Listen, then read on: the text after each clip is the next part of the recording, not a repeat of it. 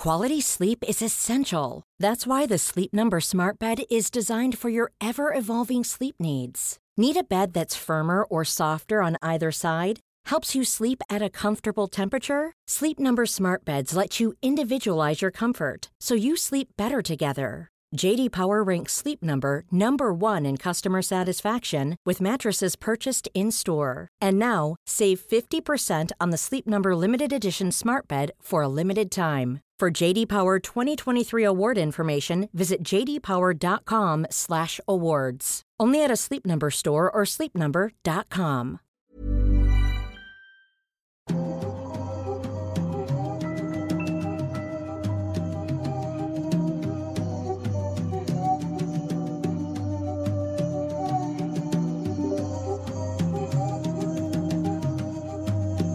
Bienvenidos a todos, los ¿cómo Cámaras. están? Ay, Ya, Hola a todos, ya. ¿cómo están? Mi nombre es Emanuel Morales Nightcrawler y bienvenida a esto que es Noctámbulos y este, este podcast donde cada semana nos juntamos a platicar y hablar de, de casos que nos interesaron, ya sean pues paranormales o no, nos parezcan interesantes. Y pues empecé interrumpiendo, in- empecé interrumpiendo a Eddie, aunque en mi defensa no sabía que iba a hablar, estaba esperando que lo hiciera y como vi que no lo hizo, y que ya no lo haría. Pensé- muy eso. mal, muy mal. No pasó ni un segundo. No, ni un O sea, segundo. ¿cuánto, cuánto duré? ¿Cuánto fue lo que duré sin interrumpir? Bueno, Um, este, sean bienvenidos, muchas gracias por estar una semana más aquí con nosotros. Eh, nos acompaña, como ya habrán visto, el señor Ciudadano Z, que viene, se, se vistió de gala en esta ocasión para, para estar aquí. Ciudadano, bienvenido. Hola, ¿qué tal chicos? Gracias por invitarme nuevamente. Eh, pues me invitaron y dije, tengo que ir presentable, no puedo estar con mi playera de la Comex o del Partido Verde como siempre ando. Así que hoy sí tiré la casa por la ventana para vestirme decentemente para esta ocasión. Espero La playera del que- Oye, candidato. ciudadano, ¿Eh? ciudadano, ¿por qué tan elegante? Hoy es sábado de Noctámbulos, muchacho, y fui invitado. Así que hay que estar También, como siempre, está con nosotros el señor eh, Jimmy. Bueno, no como siempre, porque faltó hace dos semanas y lo va a pagar en este episodio. El señor Jimmy, ¿cómo estás, Jimmy? Muy bien, esperaba que no mencionaras esa última parte, pero ok. Ah, estoy muy bien y estoy preparado para otro episodio. Yo, pues, no vengo especialmente arreglados, estoy en casa. Ah, supongo que co- cuando ya llevamos aquí un buen tiempo, pues todo este asunto de vestirse padre, pues a veces te puede valer un poco, pero como quiera, aquí ando y estoy dispuesto a, a, pues dar, a, a dar un buen tema y a pasarla bien con ustedes y con, con ustedes como público, ¿verdad? Muy bien. Muy bien, Jimmy. Y también está con nosotros el señor Kevin Masketman. ¿Cómo estás, Masketman? Hola, ¿qué tal? Pues estoy muy, muy bien. Eh, estaba llegando un poquito tarde, de hecho empezamos tarde por culpa mía, ahora sí yo mismo me latigué en la espalda. Eh, lo siento chicos, pero pues bueno, ya estamos aquí, ojalá que se diviertan, estoy muy contento y el tema que traemos, eh, los temas que traemos están muy buenos, así que ojalá que les gusten. Oye, ¿no Eh, te puedo latiguear yo? Eso sería mejor, ¿no? Bueno, pero en, en nuestra cuenta de OnlyFans. Ah, ok. Echa- Eh, si echa quieren ver eso, a tu lenguaje corporal. Si quieres ver eso, si quieren ver eso, paguen y entren a nuestro OnlyFans, ahí van a ver todo, sin censura. Hay fotos de, de los patos de Ger y otras, muchas otras cosas. Ey. Bueno, Sí. eh, en esta ocasión, como castigo por haber faltado eh, hace dos semanas, el señor Jimmy va a iniciar, pero antes de iniciar con los temas, les recordamos que todos sus comentarios y superchats, lo que, lo que nos envíen durante este, este capítulo, lo vamos a estar leyendo hasta el final, por si son nuevos y no lo sabían.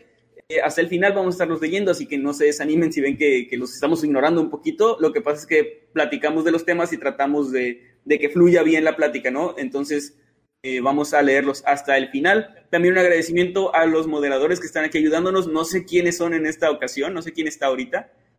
Bueno, bueno, siempre son la peluca puerca de Donald Trump, eh, Dama de Blanco y, bueno, Ciudadano ahorita no, no está inhabilitado. Los ciudadanos no. Sea, Te vamos a poner no, falta, no. de hecho. Ah, nomás, pero ahora sí No, pues, estoy. no, y ahí no a también Jimmy no está. Ahí está también Jimmy No. Recibirás tu, eh, tu sobre de la semana, ciudadano, pero con el recorte Oh, correspondiente. oh, no, maldita sea. por haber faltado. Y con el extra por haber estado de invitado. Es un poco contradictorio esto de la burocracia. Oh, diablos. Y, bueno, ahora sí, vamos a comenzar. Un saludo a todos los que nos están escuchando. Estamos completamente en vivo en este momento. Si nos estás escuchando en Spotify, ya en la versión grabada, danos follow, por favor. Si estás viéndonos en YouTube, suscríbete si no lo has hecho y deja un comentario. Señor Jimmy, ahora sí, su tema. Bueno, pues resulta que cuando estaba investigando este tema uh, me resultó bastante interesante y me resultó bastante fuerte, motivo por el cual yo voy a ser el que estará iniciando el, el, podcast el día de hoy porque no queremos terminar eh, esta transmisión con un tono muy serio, triste, uh, de, esas, de esos finales que solamente te dejan vacío, ¿no? De cierta manera, así como un tanto incómodo por y por eso es que yo voy a comenzar en esta ocasión, además también porque falta hace dos semanas. Pero sí, el tema que traigo hoy es un poco fuerte, así que recomendaría a todas las personas que no están pues uh, preparadas para este tipo de, de comentarios, de contenido, que, que se distancien un poco porque vamos a hacer algunas descripciones un tanto gráficas. Pero bueno, esa es la advertencia. Vamos a hablar de un tema que es, es ya algo conocido. De hecho, Uh, recién me voy enterando de que de, de este tema uh, aquí Mundo Creepy ya hizo un video al respecto y estamos hablando de, del terrible caso de Junko Furuta. Está de más preguntarle si lo conocen o no, ¿verdad? Mm, voy a fingir que no, no te preocupes. Yo sí no sé, en serio, sinceramente. No vi el video de Kevin Kevin. Muy bien, muy bien. Bueno, Uh, entonces puedo, puedo irme, tengo recreo mientras. Ah, es, es, cierto, Jim. No, te tienes que quedar, es tu obligación. Bueno. Ah, bueno. Uh, esto es, vamos a tratar de ponernos un poco serios. Sé que es difícil tomarme en serio a mí por, por, la forma en que me comporto, pero vamos a tratar de hacer un esfuerzo por hacerlo el día de hoy. Y vamos a comenzar. Junko Furuta nació en enero del año 1971 en la ciudad. No, no dure serio. Si se pide fruta y es un poco. Pues sí, pero sí pronunciándolo de manera fuerte, ¿no? Furuta, para que se entienda que es el apellido. Fruta, es con U. Es, es F-U-R-U, no F-R-U. Sí. Junko Furuta. Bueno, habiendo esclarecido esto, vamos a continuar. Nació en enero del año 1971 en la ciudad de Misato, en Japón era una estudiante japonesa que fue secuestrada el 25 de noviembre de 1988 a la edad de 17 años. Este acto fue perpetrado por cuatro jóvenes: Joe Ogura, de 17 años, Minato Noburau, no, Nobuauru, de 16 años, Watanabe Yasushi, de 17 años, y Miyano Hiroshi, de 18 años. Y cabe recalcar que este último tenía conexiones con, con las yakuzas y esto va a tener, eh, va, a va, a tener efecto en, en los sucesos que ocurren más adelante. Pero es importante recalcar las edades porque igualmente tienen un papel importante en lo que ocurre al final de esta terrible anécdota. En fin, Junko iba camino a casa en bicicleta después de salir de su trabajo de medio tiempo, cuando de pronto fue embestida por Minato, uno de los muchachos de los cuales acabamos de nombrar, y luego, justo después, Millano, otro de los de los, de los secuestradores aprovechó el momento de vulnerabilidad porque, porque la chica estaba en el piso, ¿verdad? De, con su bicicleta y le ofreció llevarla a casa, ¿verdad? Como algún tipo de gesto gentil por parte de este, de este muchacho. Pero solo la guió a un almacén cercano donde reveló tener conexiones con los Yakuza y amenazó con matarla si no se mostraba sumisa. Y después de eso la violó ahí mismo. Luego la llevó a un hotel donde repitió el acto y se reunió con Minato, el, amigo, que, el amigo que la tiró de la bicicleta. Este último llamó a Joe y a Watanabe y para, para que ellos también pudieran ir al lugar y abusar de la chica. Ogura pidió a Millano que la mantuviera cautiva, esto para permitir que otros individuos también pudieran hacerlo.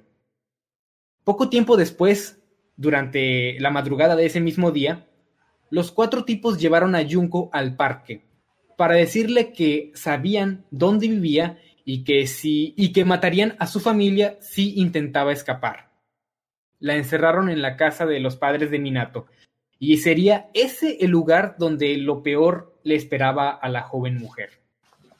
El 27 de noviembre, los padres de la víctima reportaron su desaparición, pero los secuestradores disiparon las sospechas al obligar a la, a la, chica a llamarles y decirles que estaba bien y que se había escapado con un amigo. Furuta, la víctima, pasó 40 días sufriendo abusos, violaciones, golpizas y demás atrocidades. Y aquí se vienen las partes más fuertes y de nuevo reitero que hay que tener discreción con las siguientes descripciones que voy a dar. Según se reporta, fue violada y torturada por más de 100 individuos y tan solo los cuatro perpetradores principales que mencionamos hace rato habían abusado de ella alrededor de 400 veces. La golpeaban, la hacían pasar hambre, y las pocas veces que este no era el caso, la obligaban a comer cucarachas vivas y a beber su propia orina. La colgaban del techo para golpearla como a un costal de boxeo. Dejaban caer pesas en su estómago, la forzaban a masturbarse frente a ellos y a bailar y a cantar canciones mientras la seguían golpeando. Insertaban objetos peligrosos en sus genitales como bombillos y vasos de vidrio y también le quemaban dichos genitales con cigarrillos y vertían cera ardiendo en sus párpados. Mutilaron uno de sus pechos con unas pinzas y, también los perforaron con, agujas de coser. Se reporta también que durante esta tortura, Junko perdía constantemente el conocimiento, y cuando esto pasaba, sumergían su cabeza en agua para despertarla y así poder seguir con los actos estando la chica despierta. En una ocasión, ella intentó llamar a la policía, pero fue descubierta por Millano antes de poder decirles algo. Además está decir que la castigaron de manera terrible. Le vertieron líquido inflamable en la parte inferior de su cuerpo y la encendieron en fuego le introdujeron botellas de vidrio por, por, por el ano y causaron un daño muy severo. Junko convulsionaba debido a estos terribles actos, pero los captores creían que lo estaba fingiendo para mitigar la tortura.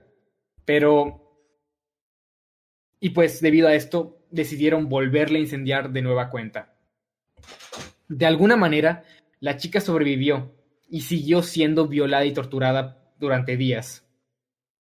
A esas alturas, ella les pedía que ya la mataran, que detuvieran el tormento, pero esto tampoco lo veían con buenos ojos, lo que llevó a los secuestradores a hacerla dormir en el congelador o a dejarla encerrada en un balcón durante el frío invierno. Recordemos que esto, todo este asunto ocurrió a finales de año, por lo que el frío era más que evidente. Eventualmente, Junko perdió el control sobre su retención de fluidos, no podía caminar, ni, comer, ni beber, y cuando intentaban darle de comer o de beber, ella vomitaba, lo que provocaba que la golpearan aún más. Su cara estaba severamente hinchada y sus, y sus heridas estaban infectadas y comenzaban a emanar pus a la par de un olor putrefacto, lo cual hizo que los secuestradores perdieran el interés por abusar de ella. Esto hizo que secuestraran a otra, a otra chica de la misma manera para repetir el tormentoso proceso con ella. Sin embargo, todo terminó de manera trágica el 4 de enero de 1989. ¿Qué fue lo que pasó? Millano, quien es como quien, como quien podría decir, era más o menos el líder de, de los cuatro compañeros que estaban haciendo esto. Él estaba furioso porque había perdido en un juego de mesa típico de, de, aquel territorio y decidió desquitarse con la chica de la cual estamos hablando junto con sus compañeros. Está de más decir que la golpearon y la torturaron brutalmente haciendo práctica de las cosas previamente descritas. Pero el cuerpo de la joven no resistió más y murió más tarde durante ese día. Como mencionamos, más de 100 hombres abusaron de ella. Algunos miembros de la Yakuza con la cual eh, el líder estaba, estaba relacionado, uh, otros eran amigos de, de estas personas y todos ellos abusaron de la joven Y uno de estos, de nombre Koishi Ihara, clamaba que había sido forzado a violarla por los captores. Y al salir del lugar, Ihara le dijo a su hermano del incidente. Este le dijo a sus padres y los padres llamaron a la policía. Cuando dos oficiales llegaron al lugar donde la tortura se llevaba a cabo, los padres de Milato negaron la acusación e incluso les ofrecieron a los oficiales entrar y revisar la casa. Pero al escuchar esto, los hombres de la ley asumieron que, que los papás decían la verdad, por lo que no registraron el lugar. Cuando todo acabó, estos policías fueron despedidos y entraron en una controversia enorme por no actuar conforme a la situación, pues si hubieran entrado y encontrado a Junko, su secuestro habría durado solo 16 días, lo cual nos, uh, da a entender que pudo haberse recuperado la joven si los policías hubieran actuado conforme a lo que tenían que hacer. Cuando se dieron cuenta de que había muerto, volvemos de nuevo a, la parte donde los secuestradores ya habían matado a la chica. Estos escondieron su cuerpo en un barril al cual vertieron cemento. Esperaron a que éste se secara y pusieron el barril en un camión que manejaba este tipo de materiales con la intención de librarse del cadáver. Eventualmente fueron arrestados por el secuestro de la chica que, que a la cual a, la cual capturaron después de, lo de Junko y eh, además de eso también otros asaltos de índole sexual porque Junko no fue para nada la única víctima de estos monstruos. El juicio está de más decir que fue un desastre, pues los cuatro perpetradores fueron protegidos por la ley debido a su corta edad y sentenciados a pasar de 6 a 20 años en prisiones juveniles y con el paso del tiempo fueron liberados, pero se reporta que después de eso volvieron a ser aprendidos por otros crímenes igualmente violentos e incluso se cuenta que uno de estos cuatro secuestradores se jactaba por sus abominables actos infringidos a la joven Junko. Y pues, omitiendo muchos detalles del juicio, omitiendo uh, algunos de los de los terribles actos que, que le hicieron a Junko. Este es el caso en sí. Y es uno que es algo conocido, tanto en Oriente como aquí, y es, es indigesto, por decirlo menos. Y aquí pues es donde abro la conversación y les pregunto qué es lo que pensaron cuando se dieron cuenta de este caso. Yo, eh, como dijiste, yo hice un video sobre este caso hace unos años y lo hice, originalmente lo hice con la intención de, necesito que la gente sepa que esto pasó en algún momento, necesito darle como difusión a este tema que en aquel momento yo consideraba no era tan conocido, no sé si estaba equivocado o no, pero ay, es uno de esos temas que te revuelven el estómago del coraje, o sea, me detuve varias veces escribiendo ese guion y creo que hasta la fecha ha sido el guion más difícil que he hecho en mi vida, o sea, mmm, tenía los datos, ya había leído la historia, pero estar escribiendo con mis propias palabras, tratando de expresar eh, de forma parcial, eh, imparcial, perdón, eh, una historia tan horrible que pareciera ser una película de terror o algo tipo gore, pero no, es algo real, algo que pasó.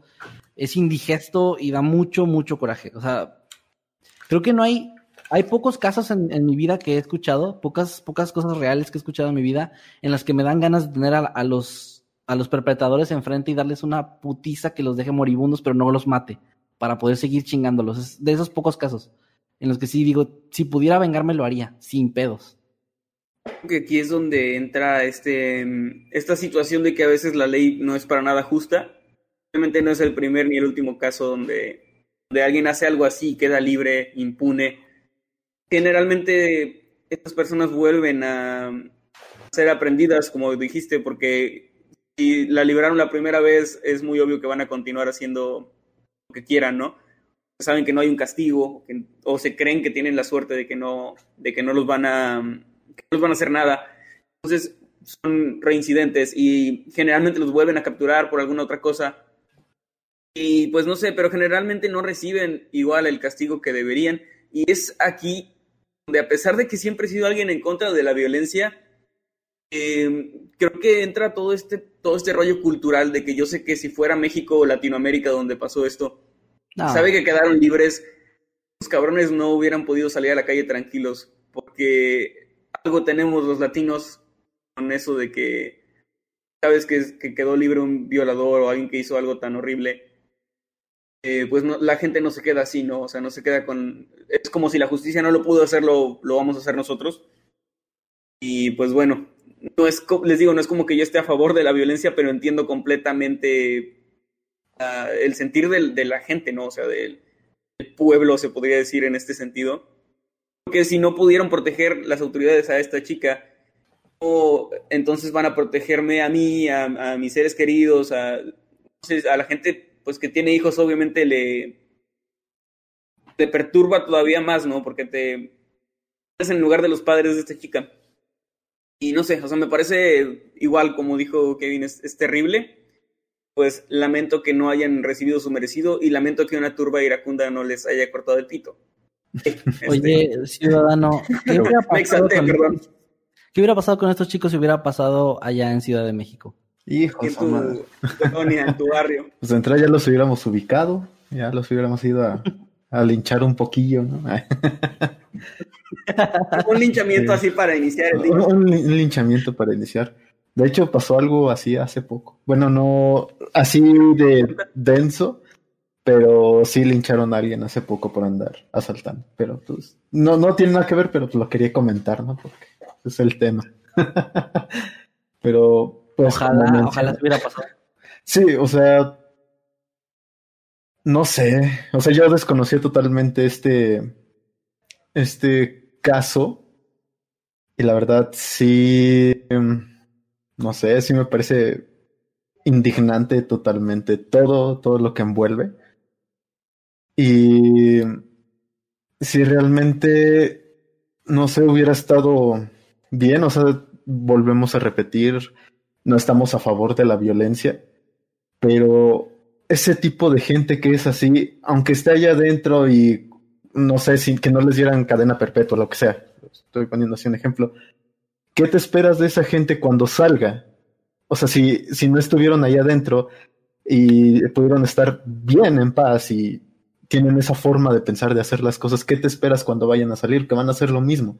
Entonces, no sé, yo sí estaría de acuerdo en ese tipo de situaciones que haya castigos más severos o, o que de plano la gente sí tomara hasta cierto punto justicia en ese tipo de situaciones, pero no sé, es un tema muy, muy amplio para debatir, pero Nuestra- ah, sí es frustrante. Nuestro sistema penitenciario también es como de que, Ah, como dicen, de que son escuelas, ¿no? Ahí en, en- sí, o sea, en la prisión. Sí, como que llegas a hacer contactos y aprender más cosas que no sabías. Terminan saliendo con, eh, pues sí, con más contactos, con más conocimiento de cómo romper la ley, ¿no? De cómo hacer lo que quieran y, y salirse con la suya. Pero pues bueno, lamentablemente estas cosas pasan y también es importante el difundirlo de alguna manera, que, que se sepa esto y que no quede ahí como, no se olvide, ¿no? Yo pienso que eh, en cuanto a las a las sentencias que, hu- que, que hubo y sobre lo que merecen estos tipos o no, pues, estamos hablando de linchamientos y cosas así. Creo que es un tema que se abre demasiado al debate porque hay dos bandos, hay gente que podría exigir justicia como tal, o sea, que se les quiten los, lo- los derechos que se les dio debido a su edad y que se les juzgue, se les juzgue como adultos y pasen una vida en prisión como, como lo merecen. Pero también está el lado de, de que, bueno, pues ah, no merecen ni siquiera eso, o sea, merecen, merecen la muerte, merecen que, que los linchemos o las- la pena de muerte, la pena, algo que acabe con sus vidas prácticamente, o, in- o incluso lo que dijo Kevin, ¿no? O sea, que esté enfrente de, de una, de, de una, de una persona que, que en verdad se quiere vengar y que esta persona les haga lo que quieran. Creo que hay dos bandos ahí y ambos tienen puntos muy válidos, pero el hecho es el siguiente. Eh, en efecto, en efecto, eh, estos, estas personas volvieron a la, vida de- del crimen una vez que, salieron de prisión.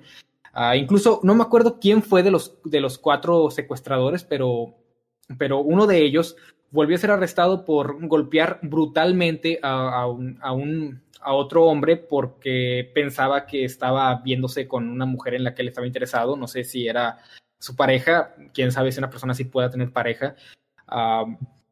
Lo, lo, golpeó y lo arrestaron por eso y él decía que, que le decía al hombre, no, pues yo ya he matado antes y sé cómo salirme con la mía y cosas así, o sea, jactándose del hecho, es como que no aprendió nada, no, no hay, no hay un factor redimible en estos, en este tipo de casos y es donde, donde el debate se abre aún más, o sea, en serio debemos pedir justicia por encarcelamiento o, o, qué, o lo correcto es, es lincharlos o, o, exigir pena de muerte.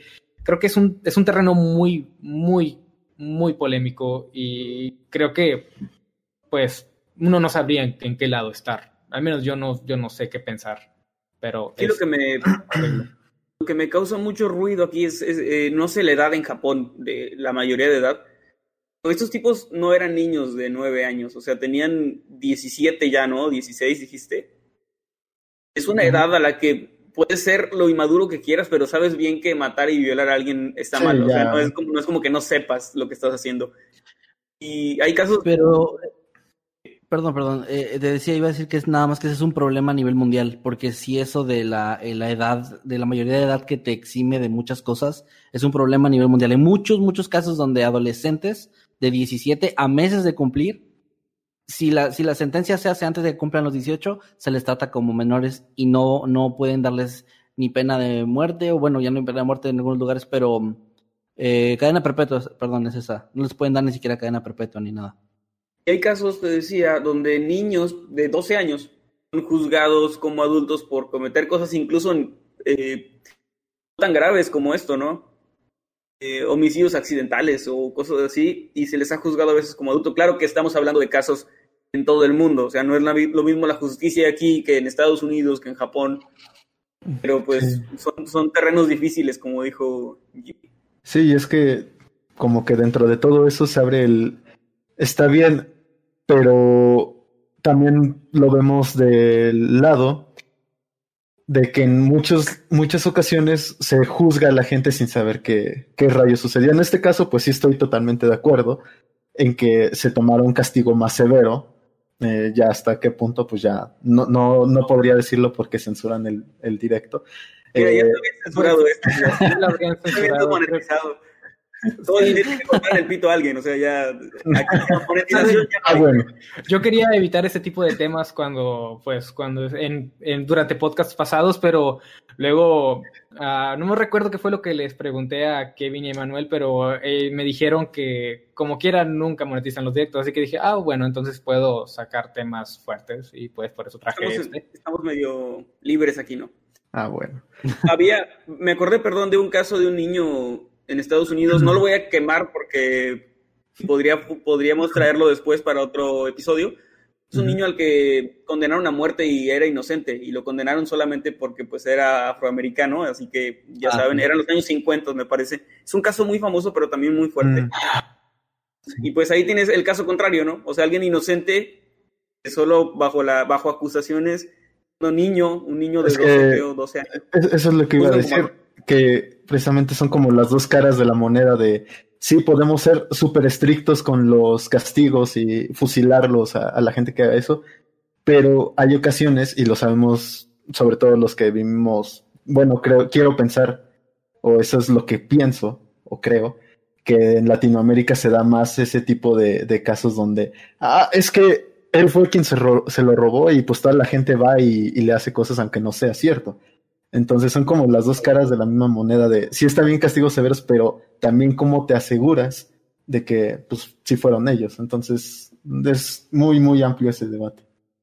Luego pasan cosas como lo de, pasó el año pasado, ¿no? Con estos dos, estas dos personas que solo iban como a comprar algo de herramientas o algo así y que de repente los señalaron como, como secuestradores y, pues los lincharon sin deberla ni temerla. Es, es algo, estas cosas que realmente no se sabe dónde está esa línea o ese límite, el balance que debe existir está muy difícil. Pues bueno, no sé si alguien más va a agregar algo sobre este tema o continuamos Al, lo pues, siguiente. Yo diría que a la final ah, todo este, este, este balance depende, o sea, no puede, no puede existir un estándar. Yo pienso que todo depende del, del, caso específico y se tiene que tener un criterio. O sea, después de todo, para eso existen los juzgados y todo este tipo de cosas, para, para poder uh, tomar el criterio correcto, pero lamentablemente uh, hay ocasiones donde terribles cosas como estas suceden y no se castigan como deberían. Uh, no sé a qué conclusión, a qué conclusión llegar con esto, porque sinceramente nos tomaría mucho más tiempo de discutir, así que lo dejo así, mejor. Muy bien, pues bueno Jimmy, gran tema, este, muy fuerte. Ah, nos organizamos un poquito detrás de, detrás de cámaras desde el, el directo anterior, porque uh, estuvo muy denso lo que, lo que platicamos. Um, así que decidimos como ser un poco más eh, equitativo, se podría decir, como tratar de que, que, haya cierto balance en los directos. Sin spoilear, solamente vamos, nos asignamos estilos o tipos de tema, ¿no? En esta ocasión uh -huh. le tocó uno de estos temas fuertes, la próxima semana me parece que le toca a Kevin traer este tipo de temas más, este, más oscuros, ¿no? Así es, así es. Y así que, que uno por, por directo traiga estos temas y los demás un poco más tirado a lo paranormal o tirado a los, a los datos este, más interesantes y así. Precisamente para que tanto a nosotros como a ustedes como audiencia no se les haga un, un programa súper pesado de una hora donde solo se habla de mutilaciones, muertes y así. Así que eh, me toca a mí continuar con, con los temas. Y en esta ocasión les traigo algo que está bastante más ligero. Es algo que ocurrió en los años 70. Es una especie de. Mmm, una leyenda urbana que, que, nació pero murió muy pronto. Me pareció muy, muy interesante. He estado investigando bastante acerca de los Beatles en estos días.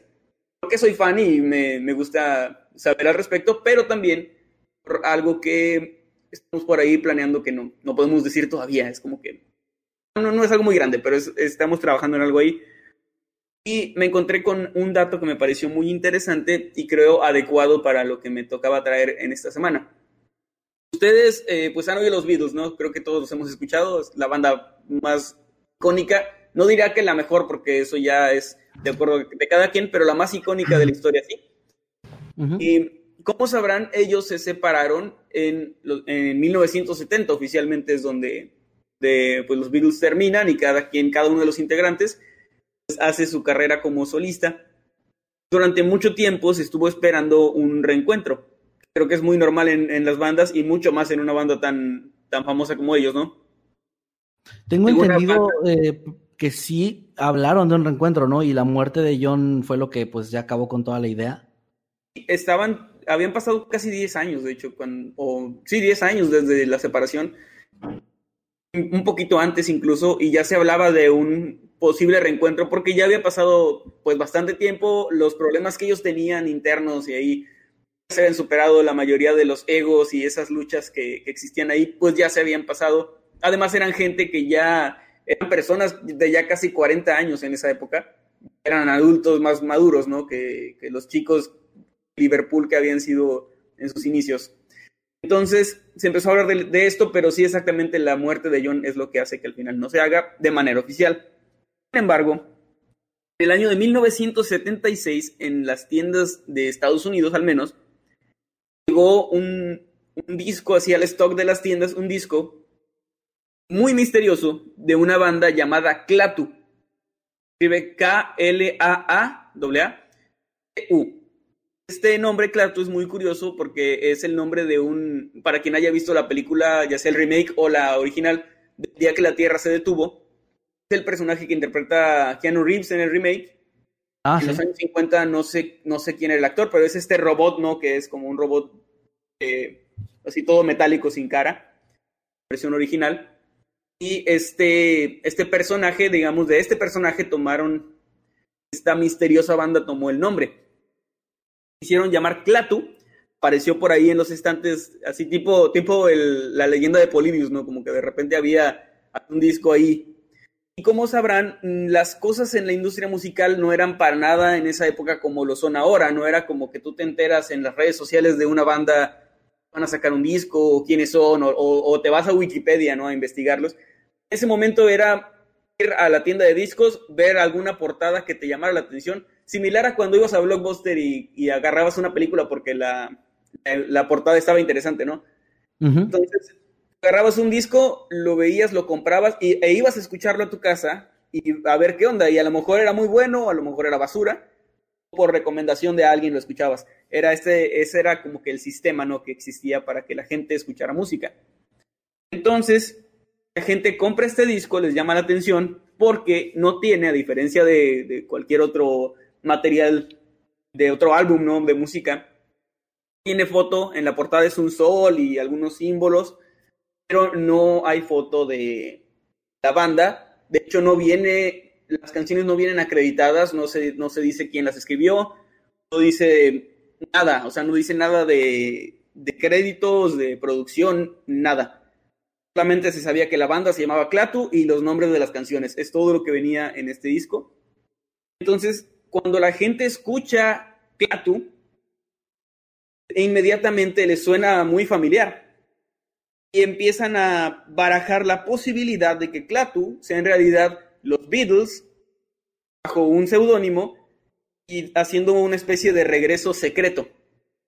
Ok eso se vuelve una especie de leyenda urbana. El disco empieza a venderse bastante. Les voy a poner un pedacito de la canción de Clatu, a ver si no, igual estoy hasta desmonetizado. Y, bueno, ahí va. Adiós al eh, directo totalmente. Esto se llama Rosa Subway, es una de las canciones, y pues para que vean un poco la similitud, ¿no? Hay que andar encima para.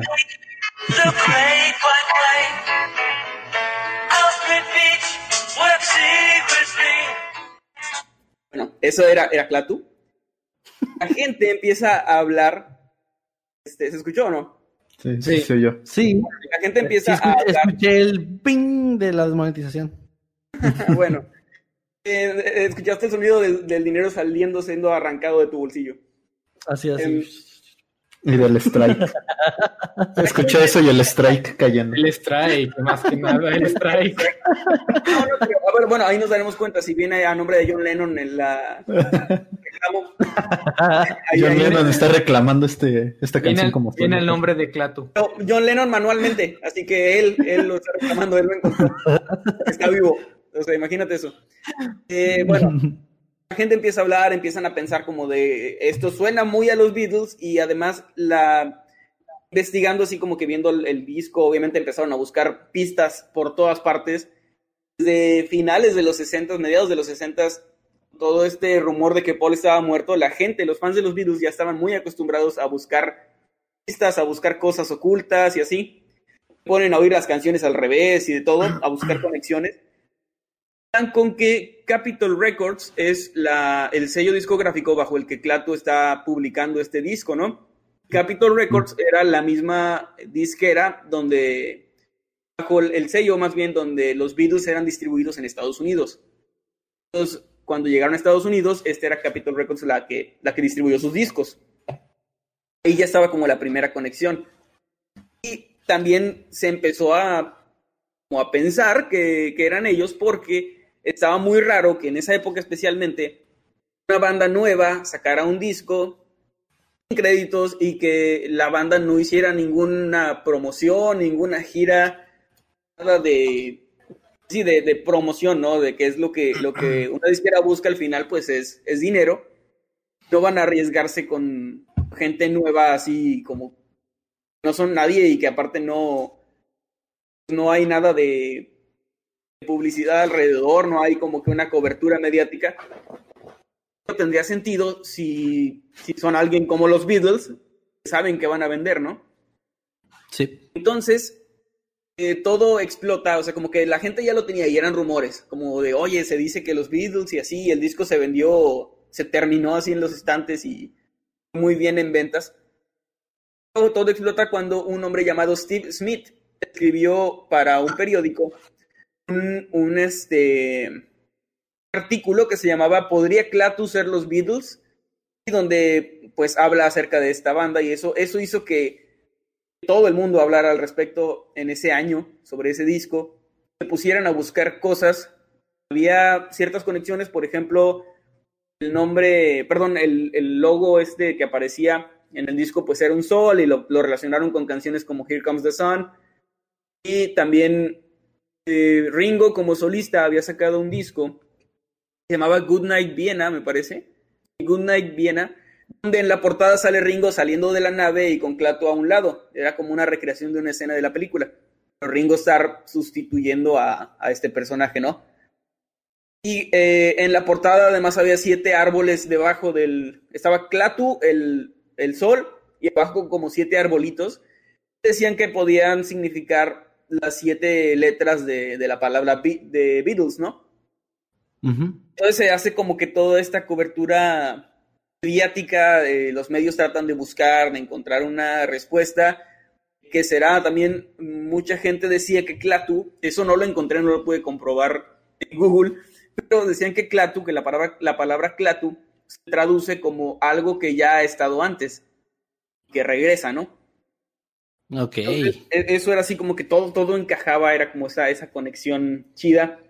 También dentro de las letras de las canciones había ciertas frases, como una donde se dice officially pronounced as dead, como oficialmente eh, pronunciado como muerto, era algo que... Declarado, ¿no? declarado, sí, como declarado muerto, oficialmente declarado muerto.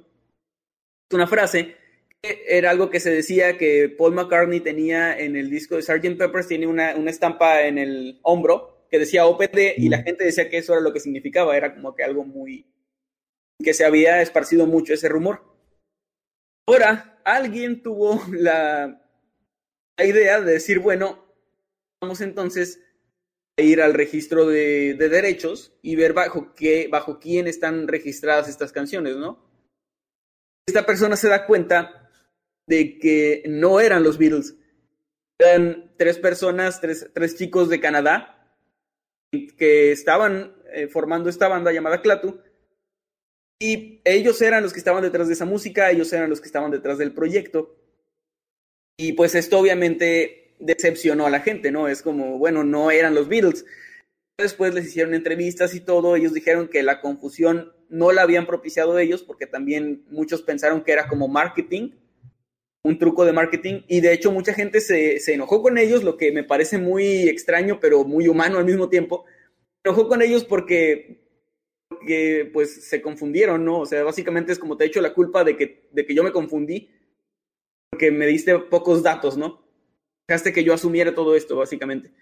Entonces la gente se encabrona con ellos, empiezan, eh, el disco pues ya no tiene tantas ventas y la carrera de ellos que iba iniciando empieza a ir para abajo por lo mismo, porque ahora la gente los odia porque son los tipos que quisieron hacerse pasar por los Beatles, que no quisieron hacerse pasar por los Beatles, más bien fue la gente sola se hizo su historia, ¿no? Y eh, estos chicos dicen que eh, su idea, su proyecto, obviamente estaban muy influenciados por los Beatles, eso sí, dicen que eran muy fans de los Beatles, que a eso se debía pues el sonido, ¿no? Que es como que algo que a ellos les gustaba.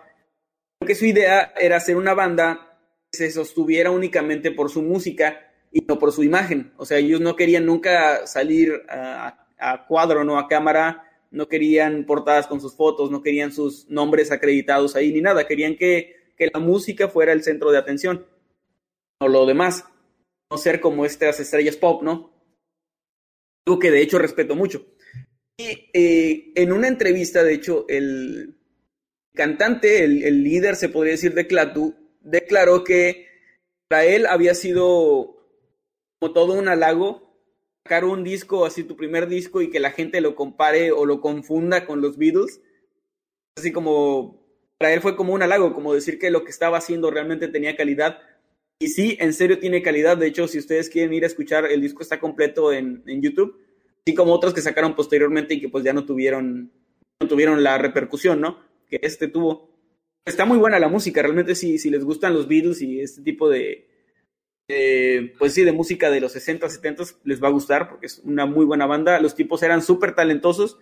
Continuaron tratando de, de pues, seguir adelante en su camino, en, su carrera, pero al final nunca lograron despegar debido a que al inicio de su carrera pues se toparon con esto, que realmente creo que ellos fueron víctimas al final de, una confusión, porque la gente los, los, veía de esta mala manera cuando ellos realmente lo único que hicieron fue hacer música y, publicarla. la confusión llegó de las mismas personas. Entonces, no, no sé, son como, ellos para mí fueron como víctimas en esto, porque su carrera al final, esto mismo hizo que no, que no lograra despegar, que no se despegara nunca de la identidad de ser la banda que no era los Beatles, ¿no? Y pues ahí, ahí quedó, ellos continuaron hasta que ahí de los ochentas eh, disolvió la banda y les perdió la pista, muchos siguen, algunos integrantes eran tres, algunos siguen haciendo música, pero realmente nada, nada relevante, todo como que muy, muy underground, ¿no? Y pues es una historia que les quería compartir que se me hizo muy interesante de cómo pues, esto pasa desde los setentas, ¿no? Porque suena mucho a una de estas teorías creepypastas que de repente, de repente salen em, en estos años, en, en, nuestra época, donde se sacan teorías de que tal persona es tal persona o que persona está sustituida por un doble y esto son cosas que vienen desde mucho tiempo atrás. Claro que en esta época era mucho más fácil prestarse a la confusión porque actualmente buscas, como les decía, en Google y en dos segundos te das cuenta de, la banda y de quiénes son, ¿no? Aún con esto, mucha gente, bueno, la gente que, que, está dispuesta a gastar dos segundos de su vida para buscar Google. Pero aún con todo esto que les estoy diciendo y con las pruebas de que no eran los Beatles, mucha gente insiste en pensar que sí eran los Beatles y que estos chicos fueron más como una una coartada, o sea, como que los Beatles con todo su poder, con todo su dinero, querían volver, pero de manera secreta, y que tenían como este plan de, registrar las canciones a nombre de estos chavos y de vamos a hacer como que, que son ustedes, ¿no? Porque mucha gente dice que sí, que sí suena a los Beatles, o sea, que realmente sí suena como los Beatles, pero hay presentaciones de Clatu grabadas en vivo, de pues ellos están tocando y cantando, pero pues bueno, eh, ya saben cómo son estas leyendas o estas cosas que a pesar de que sea desmentido, siempre va a haber alguien que siga creyéndolo o que crea que hay algo todavía más allá. No sé ustedes qué opinan o si conocían esta, esta historia tan curiosa.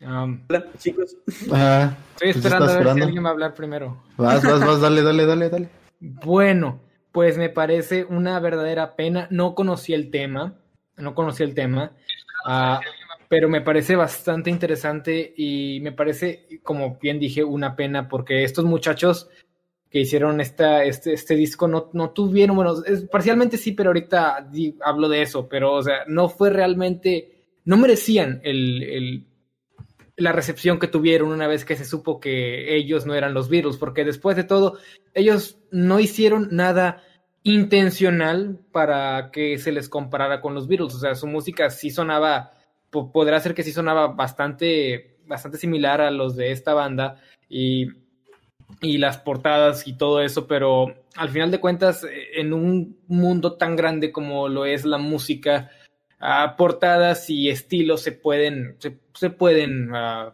confundir, ¿no? O sea, se pueden, pueden ser muy parecidos. Y creo que no merecían el, repudio que la gente, que, que, dice Manuel, que la gente les dio. Por otro lado, y aquí es donde, donde quiero decir que quizás sí fue un poco su culpa, fue el no esclarecer las cosas. Debieron haber dicho, al menos poner sus nombres, ¿no? O sea, el cantante era yo y pues los otros dos miembros eran estos. Y con eso, con eso se evitaban todo, todo el escándalo y quizás pudieron haber despegado de esa manera.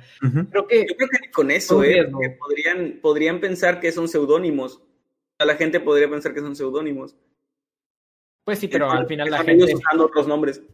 Sí, pero al final, pues bueno, no puede detener a nadie de, de, hacer conspiraciones y teorías, así que Ah, si hubieran puesto sus nombres, yo creo que ellos se habrían quitado de problemas realmente y pudieron haber quizás despegado, obviamente no al nivel al que, al que llegaron los virus, pero sí pudieron haber ah, permanecido juntos por más tiempo, creo yo. Pero una verdadera pena que este haya sido el caso, que les haya ido mal por esto. Yo estoy de acuerdo con Jimmy bastante en eso que dice, pero también pienso que les faltó, o sea, precisamente les faltó como un poquito de autocrítica. Es como, es muy buena idea y como decía Manuel, es muy respetable que un artista o una persona diga, oye, yo quiero que, yo quiero vivir de mi arte y que mi arte hable por sí solo y que no es porque yo soy hermano de alguien o guapo, feo, curioso o lo que sea. O sea, que, que el arte sea lo único que la gente voltea a ver, ¿no? Eso es lo único que les importa a muchas personas y está genial. Pero al mismo tiempo, si esto, eh, haces esto y luego tu música es casi idéntica a la que los Beatles hacían, no que se parezcan las canciones, pero que el estilo sea muy similar, cantan casi igual porque están muy, muy, muy influenciados, tienes que tener en mente que puede llegarte a pasar que lo confundan. Obviamente nadie, ninguno de ellos ni nadie más pudo haber predicho qué tanto iba a, a salirse del control este tema, ¿no? Pero igual si es como, como dice Jimmy, mínimo pon tu nombre, aunque sea en chiquito, y ya si la gente dice, ah, es que tú, este, pensamos que eras los Beatles, es como, güey, ahí está mi nombre. Si tú pensaste que era un pseudónimo, ya, ya es pedo tuyo. Pero si saco un disco sin portada y bien misterioso y bien así, se parece a la música de los Beatles, pues también como que, no digo que se lo merecieran, pero sí lo debieron haber previsto un poquito más. Eh, el estilo e, era como el decir, bueno, vamos a tener nuestro propio estilo, ¿no? Como que se, se escuche diferente, pero aquí el problema creo que era que como era su primer disco, también no... Una banda muchas veces en sus primeros trabajos pues no tiene todavía ni siquiera bien definido el rumbo que va a tomar y eso. Tener la influencia de los virus pues sí se parecía mucho. Sí, creo que debieron haberlo pensado, pero creo que aún pensándolo no, no, no les pasó por la mente que iba a escalar a tanto, ¿no? Supongo que no. Uh, um, nadie tiene otro comentario que hacer. No quiero. Pues yo creo, yo solo voy a cerrar con ese refrán muy acertado que dice. ¿Qué? ¿Qué te ríes? Cabrón que se duerme. Cabrón que se duerme. Es Al que, que madruga Dios lo ayuda. Adiós. Te, viste como, como la, así como la plática en la familia, todos, y de repente todos se quedan caídos un segundo y el abuelo sale con una mamada, ¿no? Pues a chingar, a chingar los chinos. Todo es culpa de este hombre. No, que iba, iba a decir que precisamente como dice el refrán, no hagas buenas, no hagas cosas buenas que parecen malas. O sea, lo fue lo que les pasó a estos chavos. Por no querer verse así como, ah, nomás, este, se quieren ver súper calzados, se quisieran ver como humildes y pues les salía al revés. imagínate que ah, desaparece un canal de YouTube, ¿no? Así desaparece el canal de Ciudadano y luego sale una persona que habla como él, que tiene estilo similar, que hace temas similares. Luego, cuando la gente piensa que es ciudadano, él sale a cámara y dice, no, no soy ciudadano, miren, soy otra persona. Y que le lleva mucho hate es lo que me parece un poco injusto. Tendría que ser más como, como de no, pues nos confundimos y ya, y, y, igual si el contenido lo confundieron con el de el otro canal, pues quiere decir que es bueno o que tiene potencial, ¿no? Pero la gente sí creo que sobre, sobre reaccionó un poco. Por ahí había un canal que se llamaba calabozo del Android de que la gente pensaba que era yo y me llegaron muchos mensajes de que qué pedo, este güey habla como tú y pues sí, sí era yo. Bueno, vamos a continuar con, con el a siguiente hecho, tema. Pecho. Ahora sí ya me voy. Por cierto, quiero, tengo que hacer notar que ya van dos veces que no hablo después de que habla Emanuel y Jimmy se queda callado. Jimmy está muy asustado, güey. Jimmy es como un niño cuando le pegan en su casa y alguien levanta la mano y le hace así. O sea, así siento a Jimmy ahorita con que no, no habla. Pobrecito, no lo tienes bien Quiero que alguien más abra la conversación para yo poder meterme después. Es un poco como, a, ver, a ver, espérame, no va a hablar nadie para hablar yo. Primero espero que alguien hable para yo poder meterme e interrumpir a esa persona. El viejo, el viejo está esperando un silencio para decir un refrán. Sí, a eso vine aquí a decir refranes. que con lobos anda. A maullar se enseña. Bueno, pues vamos entonces a continuar con el siguiente tema, que ya sería el, bueno, ah, tercero. bueno, de, hecho, te voy a interrumpir un poco, Emanuel, como venganza, pero quiero uh, terminar con un pequeño mensaje. No nada que decir. como una pequeña reflexión sobre este tema que me pareció bastante, me pareció bastante lamentable que estos muchachos no hayan podido despegar como, como músicos por, por lo que hicieron. Uh, quiero que quisiera proyectarlo como un mensaje, ¿no? Para todos aquellos que estén eh, quizás emprendiendo algún, algún tipo de, de arte, de, de, cualquier tipo, uh, está bien que te, te eh, tengas influencias de, de, la gente a la que admiras, ¿no? De los artistas a los que sigues, pero también trata de encontrar tu, tu propio camino, o sea, tu propio contenido, o sea, algo que solo tú puedas hacer. Ah, para que no te pase lo que le pasó a esos muchachos que quizás no tenían muy bien definido uh, el, rumbo que querían tomar, como dijo Kevin hace rato. Uh, defínelo y siempre trata de ser tú mismo y si se parece, pues se puede parecer, pero al final va a ser algo tuyo. Creo que solo quería terminar con ese mensaje, creo que es algo positivo con lo cual terminar el tema y pues lo quería decir, jeje. Muy bien, y recuerden que el que madruga, Dios lo ayuda. No, no, no, ese el viejo. no, eh, oigan, nada más para agregar algo a lo que dijo Jimmy, yo estoy completamente de acuerdo. También lo que dijo Manuel hay que tomarlo en cuenta. Todos, cuando empezamos, todos nos influenciamos de alguien más y sobre todo alguien que admiramos o alguien que, nos, que seguimos mucho. Entonces es súper normal que si tienes un canal de YouTube, tus primeros videos suenen o se parezcan a los de alguien más. A lo mejor, como dice Manuel, tu primer disco se parezca al de alguien más. Tal vez si estos chicos hubieran tenido otra oportunidad de hacer otro disco, hubieran encontrado su estilo. El problema es cuando ya tienes años en YouTube y haces las mismas miniaturas que otro canal y luego te lo dicen en tu puta cara y sigues haciéndolas. Pero digo, o sea, como ejemplo. Haces, haces colaboraciones. No, no es el mensaje que quería para que, la, para que la gente se confunda y crea a primera vista que es otro canal por la miniatura y le dé clic y luego no es, pero ya le dio clic. y luego la gente te reclama y borra los comentarios. Pero, pero no es lo que Jimmy quiso decir, este es un mensaje nada más mío, pero es un ejemplo. No es que esté pasando ahorita ni nada. Y ya voy con mi tema Sí. mejor. Oh, El caso que es que camarón que se duerme te lo lleva a la corriente. Ey, Kevin ¿eso no te García. pasó? camarón que se duerme, es- le roban su contenido. Kevin García, tu tema, por favor, está completamente en vivo aquí a través de la señal de Noctámbulos. Muy bien, eh, pues el tema que traigo el día de hoy es de tinte paranormal. Traje algo, un, un caso bastante interesante del cual yo ya había escuchado, pero no estaba 100% informado y la verdad me gustó bastante. ¿Alguno de ustedes ha escuchado acerca del el ex- expediente o el caso Vallecas? O Valle- sí, Vallecas debe ser. Mm, Ay, no. Kevin, ¿No? creo- ¿Qué, qué, qué, creo qué que lo traje a Noctámbulos.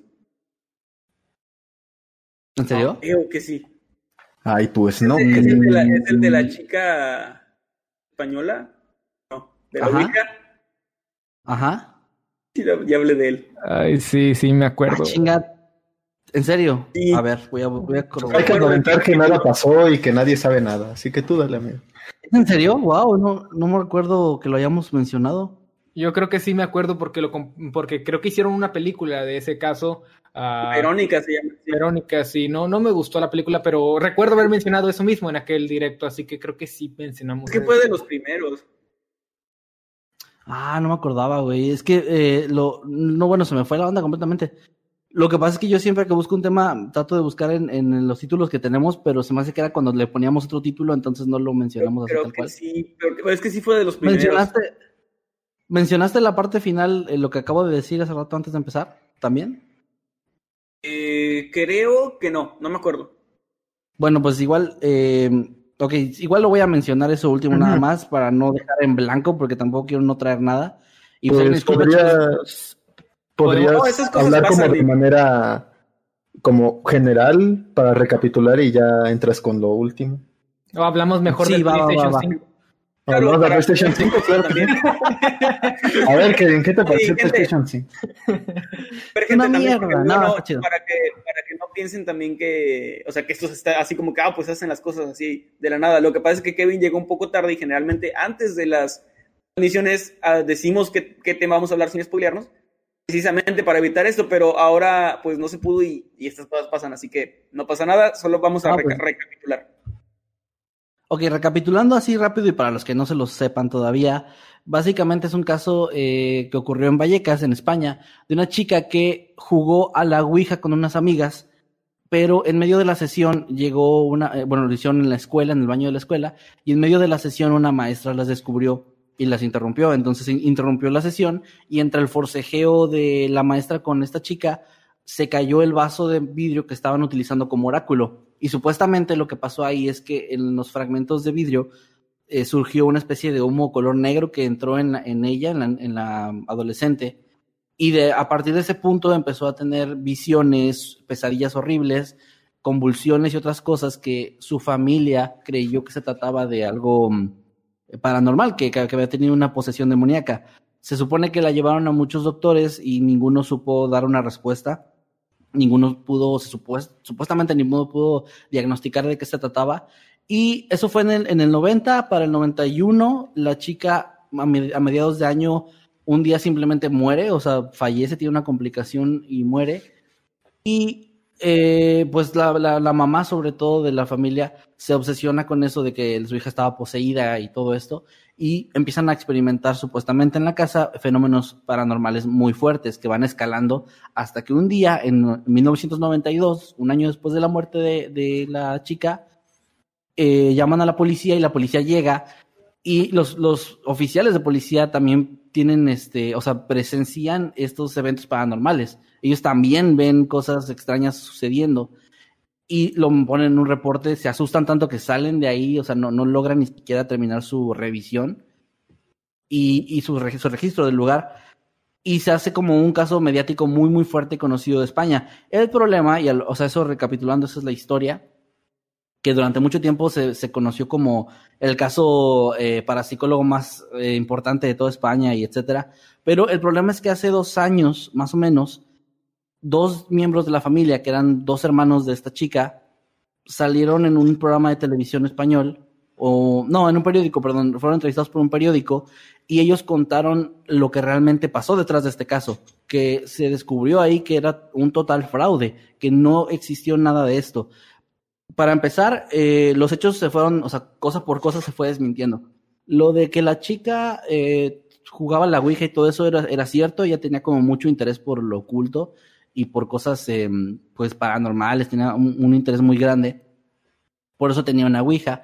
Pero en el momento en el que el vaso se rompió por el forcejeo, las que dijeron en un inicio que habían visto ese humo, supuestamente habían sido las amigas, pero la maestra dijo que nunca había visto eso. Y después los hermanos dijeron que, que esa historia la contaba la mamá. O sea, esa parte de la historia siempre la contó la mamá, pero nunca se entrevistó realmente a las, a las supuestas compañeras. De hecho, nunca se dice quiénes eran nunca ahí en, en, los datos, en lugares donde estuve buscando, no se dice quiénes eran porque realmente, o sea, la mamá fue la que inventó y fabricó toda esa historia, porque ella estaba muy obsesionada, era una como fanática religiosa, y, y a partir de ahí, todas las cosas que pasaban, ellos decían que eran completamente explicables, puertas azotándose, pues se podían explicar con, con que el viento o alguna ventana abierta, eh, ruidos y otras cosas, todo, todo ellos decían que cuando crecieron, mirando para atrás se daban cuenta que era como una especie de manipulación de parte de su mamá, específicamente ella, porque era la que, si a cualquier ruido, cualquier cosa decía que era la hermana, que era eh, algo paranormal y además también inventó una historia en la que supuestamente su papá había jurado antes de morir como venganza en la familia, porque era una persona como muy malvada, y ella pensaba que el, espíritu de él o algo relacionado con él era lo que estaba provocando también tanto la muerte de su hija como todas las cosas paranormales. Pero ellos dijeron que no, que, que para ellos a, en la actualidad, o sea, para ellos piensan que ese caso no es real y tratan de limpiar el nombre de su hermana, de, de que no se piense que la hermana, el espíritu de la hermana, al estar poseído y luego morir, estaba atormentándolos porque ellos piensan que no es así. Y de hecho, esa noche específica de noviembre de, de 1992, cuando la policía llegó, uno de ellos confesó que la mamá le dijo, ah, bueno, eh, la mamá y también un parapsicólogo, que aquí tengo el nombre de él. Eh, déjenme ver el nombre nada más rápido. Ah, es... Ay, no, bueno, no lo tengo, perdón. Ahorita, ahorita si lo encuentro les digo.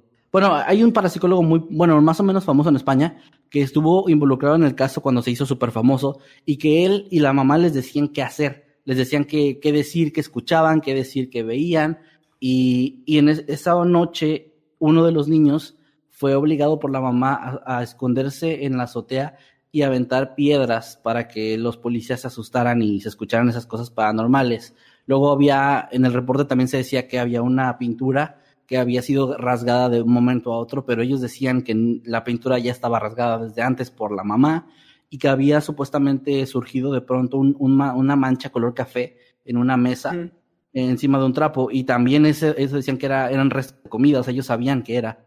Y en su momento decían que se sentían como muy presionados y además como que sentían que era como una, una agresión psicológica de parte de su mamá, este parapsicólogo, para hacer nada más el caso más popular y para llamar más la atención, pero que todo fue fabricado y realmente nada, nada de lo que se cuenta, tanto en el caso como obviamente pues en la película, pasó en realidad. O sea, todo fue un, fraude y de hecho se, se etiqueta ahora, ahora con, con, esas confesiones, ya se le etiqueta como el fraude más grande de, de España en cuanto a casos paranormales. Incluso hubo un policía que era como el, el principal de la historia, era de apellido Negri, que él entró y fue el, único que se quedó al final este, con el padre de familia a presenciar más cosas, que en sus diferentes, en, las diferentes veces en las que lo entrevistaron, dio diferentes versiones. En, el reporte dice que una puerta se abrió de forma inexplicable de, de, pronto, pero después en programas de televisión más amarillistas decía que las puertas se azotaban y, y que, eh, o sea, era como algo súper horrible, ¿no?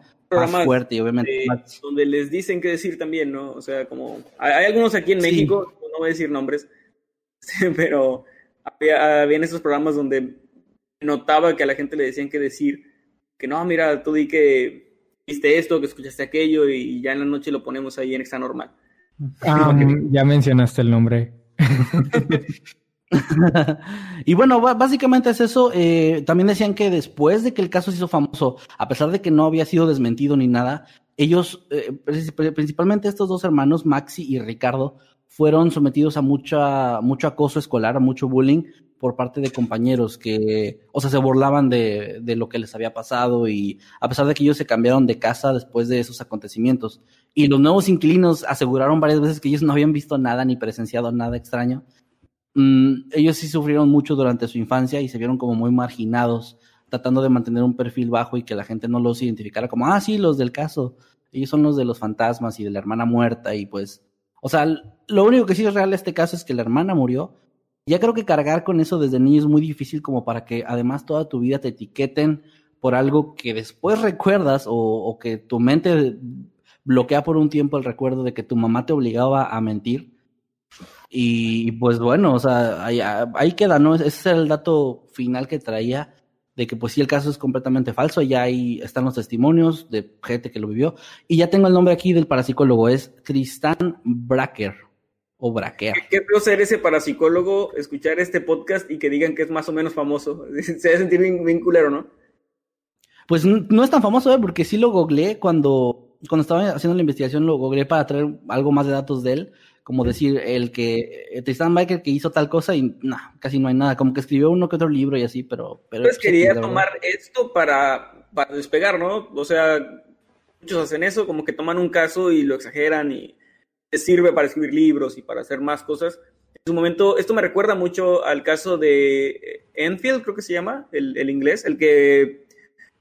El del Conjuro 2, para, para acabar sí, sí, sí, sí, sí más o menos esto, era así como que una familia, también entró la policía, también supuestamente vieron cosas, pero todas las pruebas apuntan a que era pues una de las niñas que estaba haciendo bromas y luego pues la familia más bien le siguió el juego y terminó convirtiéndose en su momento también en el caso paranormal más, más famoso de, Inglaterra. Y pues nada más, este, como ya, o sea, ya se habló del tema, pues ya no voy a ahondar mucho ese dato que no sabía si ya se había tocado. Y ahorita estaba viendo en comentarios nada más que ya se me perdió la persona, hay una disculpa. Pero alguien dijo que este caso se lo hablaron en una ocasión que yo no vine. Una ocasión en la que yo no, yo no, yo no estaba. Entonces yo creo que por eso no se me quedó tan grabado como pues otros, ¿no? Igual una disculpa, chicos. Una disculpa, eh, voy a tratar de que no vuelva a pasar esto. Pero bueno, pues ahí está. Nada más recuerda que ni tanto que queme al santo, ni tanto que no lo alumbre. Oye, oye, oye, eso lo debería de decir yo. ¿Qué te pasa? Eh, em, aquí creo que queda muy bien. Creo que aquí queda muy bien camarón que se duerme, Kevin. Se lo lleva a la chingada. Como se lo lleva a chingada. pues sí. Eso fue un gran aporte porque es algo que complementa muy bien el tema. Así que de todas formas creo que estuvo bastante chido. Y el ciudadano Z, el señor aquí presente, ciudadano Z, este hombre de Porte Gallardo, nos trae completamente vivo. Siguiente tema. Sí, claro que sí, les traigo un libro de refranes que voy a empezar a leer ahorita mismo. No, chicos, ¿cómo creen? Estamos leyendo este. refranes 10 horas. a mí sí me gusta la idea. Muy bien. A mí también, Al que madruga, Dios lo ayuda. No, eh, les traía, pues hasta cierto punto es como entre investigación y anécdota, porque yo me encontraba investigando sobre las psicofonías porque iba a hablar de eso en, un video aparte. Em, y terminé llegando a una lista de reproducción bastante curiosa en YouTube, donde hay psicofonías de varias partes del mundo y demás cuestiones. Entonces, dentro de todas estas, terminé encontrando una que está como video oculto o video no listado. Entonces dije, ah, caray, a ver esto. Y pues era una, una psicofonía en, en, otro idioma, ¿no? Como en alemán o ruso. Y pues hasta ahí todo bien. Pero a su vez, ustedes saben cómo es el, cómo funciona el algoritmo de YouTube, que abres algo y poco a poco te va, te va llevando con cosas similares.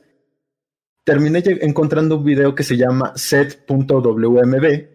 Eh, Eddie, ¿lo puedes poner, por favor? Oh, wow. Así que. Eso ni preparado. Es, es producción aquí. Ay, bueno, yo no lo escucho, pero ahí escúchanlo, chicos. Los que están en el... som ni ser här, uppges vara ett högre väsen och en av ledarna för kommunikationscentralen. Bilden togs emot via O sea, yo lo escucho, pero, pero, pero se lo describo, ¿no? Dice que... Här total, i en mycket tidig radiokontakt med Rivenish från den 9 mars 1989. Ay, a ver, déjame ver.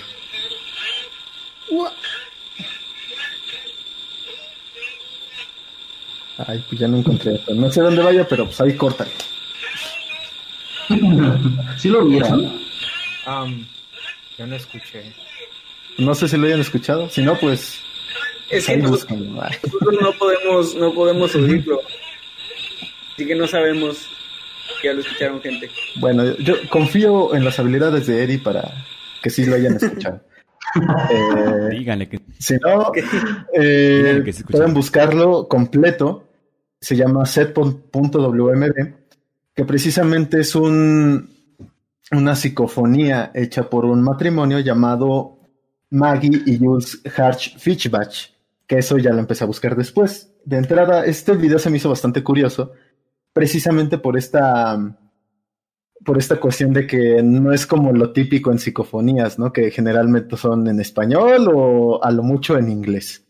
Entonces, empecé... Dimensional. Y el de Furcia, Furcia. Está con madre, Que tu abuelita, que tu abuelita te diga puta desde la tumba. Sí tienes que ser. Sí tienes que ser. Eh, terminé encontrando, pues, este contenido y dije, a ver, el canal que más ha subido. Y el canal se llama Fritz Tree of Wisdom, el cual tiene un chorro de videos que hablan sobre conspiraciones, sobre psicofonías e incluso tiene, no sé, no lo describe ahí, pero pueden ser sus propias este, intentos de comunicación transinstrumental, creo que se llama. Em, incluso tiene, según este, este canal, cassettes del Spiricom que son reales. Y el Spiricom, si no lo saben, es una máquina que se hizo hace un chorro de tiempo. No tengo el. Es una convención espiritual, así como el. Efectivamente, mi estimado Manuel. es una máquina que era como si fuera una grabadora grandota con la cual los eh, parapsicólogos y demás este, investigadores empezaran como a hacer este contacto con, con el más allá para ver qué es lo que encontraban. Entonces, es como una máquina súper grande en ese entonces. Ahorita supone que ya hay como versiones más chiquitas, más portátiles. Y pues esto me terminó, me terminó llevando de nuevo hacia este matrimonio de Maggie y Jules Hash Fishbach.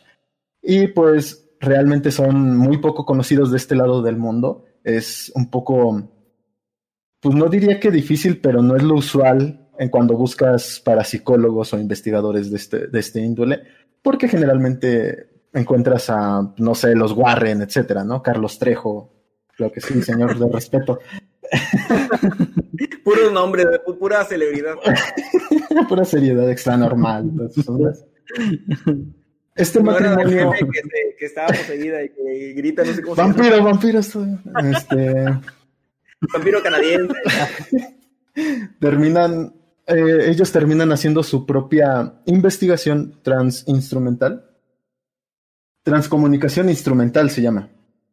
ellos terminan haciendo sus propias versiones basadas en el método de Rayberg, el cual lo hemos medianamente visto en algunas películas, que es como esto de poner a grabar la televisión o empezar a tomarle muchas fotos a la estática de la televisión y empezar como a platicar o en lugares donde se sepa que ha pasado alguna cosa extraña o paranormal para ver qué es lo que captura la cámara a través de este de la estática de la televisión.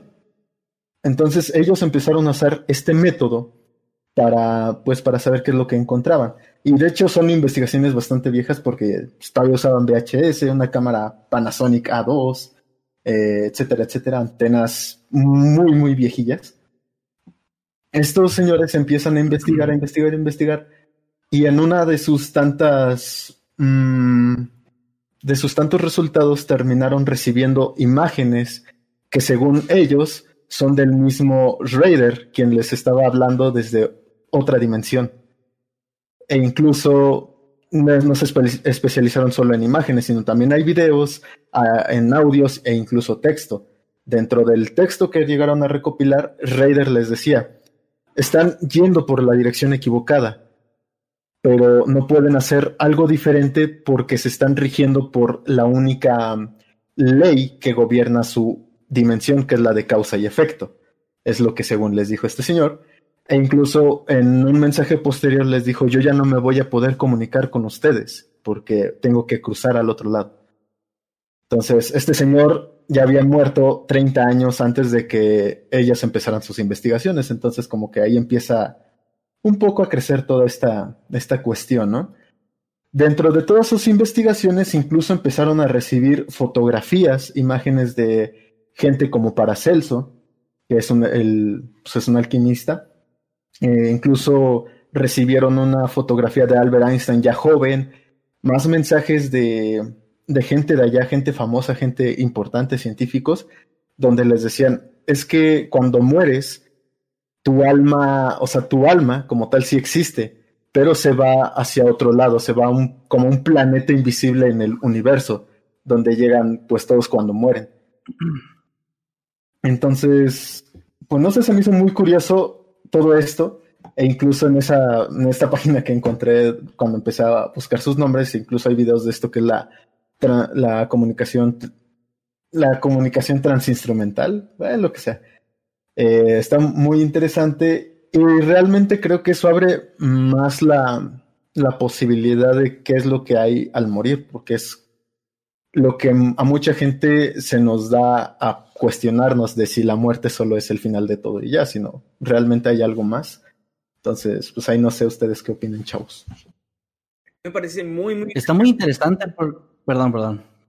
ah, bueno, no, pues solo que, que generalmente las psicofonías se, se, no sé, son más como eso que decíamos, de furcia, furcia. Y no son muy claras, ¿no? Y en esta en este caso ya es como mantener una conversación con un algo de más allá, ¿no? ¿no? diría que un espíritu o algo así, porque como lo dices, nada, que es más bien adimensional. Así que me parece muy interesante en ese sentido. ¿O no, Emanuel ya no se oye? Ya no, no te escuchas. Oye, Emanuel, ya, no te escuchas, el sueño de Jimmy. Aprovecha, Jimmy. Mi momento ha llegado. Logré silenciar. Habla. Por fin. intentando hablar. Sigue intentando hablar. No, no, no. Cuando, cuando te escuches, te avisamos, amigo. Mientras Jimmy va. Bueno, uh, ya que uh, Emanuel está.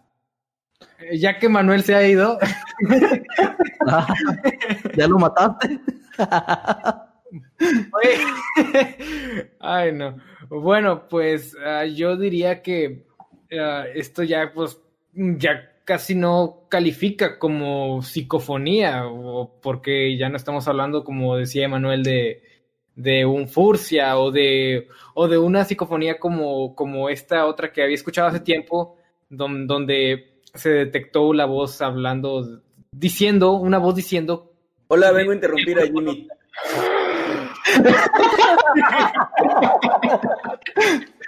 bueno, antes de que me vuelva a interrumpir, déjame terminar mi punto.